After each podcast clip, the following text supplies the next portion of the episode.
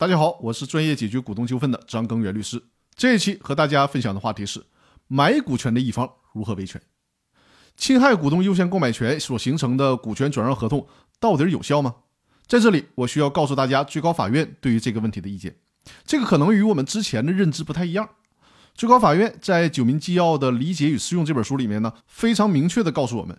尽管公司法的司法解释对于侵害其他股东优先购买权的合同是否有效的问题没有做出特别明确的解释，但是最高法院认为，即使股东转让股权的时候没有征求其他股东的意见，没有取得其他股东的同意，没有通知其他股东行使优先购买权，从而侵害到了其他股东的优先购买权，但是呢，只要购买股权的第三方是善意的，就应该认定股权转让合同是有效的。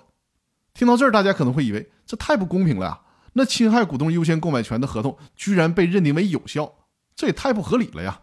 但是千万别着急啊，实际上这样认定反而是公平的，因为即便认定合同有效，但是其他股东是可以申请撤销该股权转让合同的，由其他股东按照同等条件来购买股权。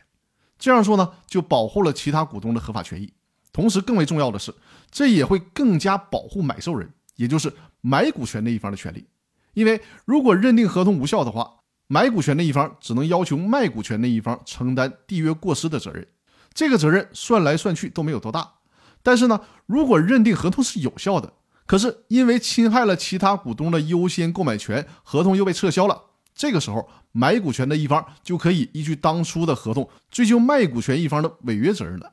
只要当初在合同里面约定的违约责任是很清晰的，法院都会支持的。这就更加有利于保护买股权一方的利益了。所以呢，最高法院在《九民纪要》中的这个规定可谓是用心良苦，从法理上，从实际操作上，都可以更好的保护其他股东以及善意的买股权一方的合法权益。那好，以上就是今天分享的内容。如果大家有股东纠纷，需要我和我的团队提供线下的法律服务的支持，可以加我的微信，我的微信号是五二幺五六三二。那好，今天的音频就到这里了。更多内容，我们下期继续。感谢大家的收听。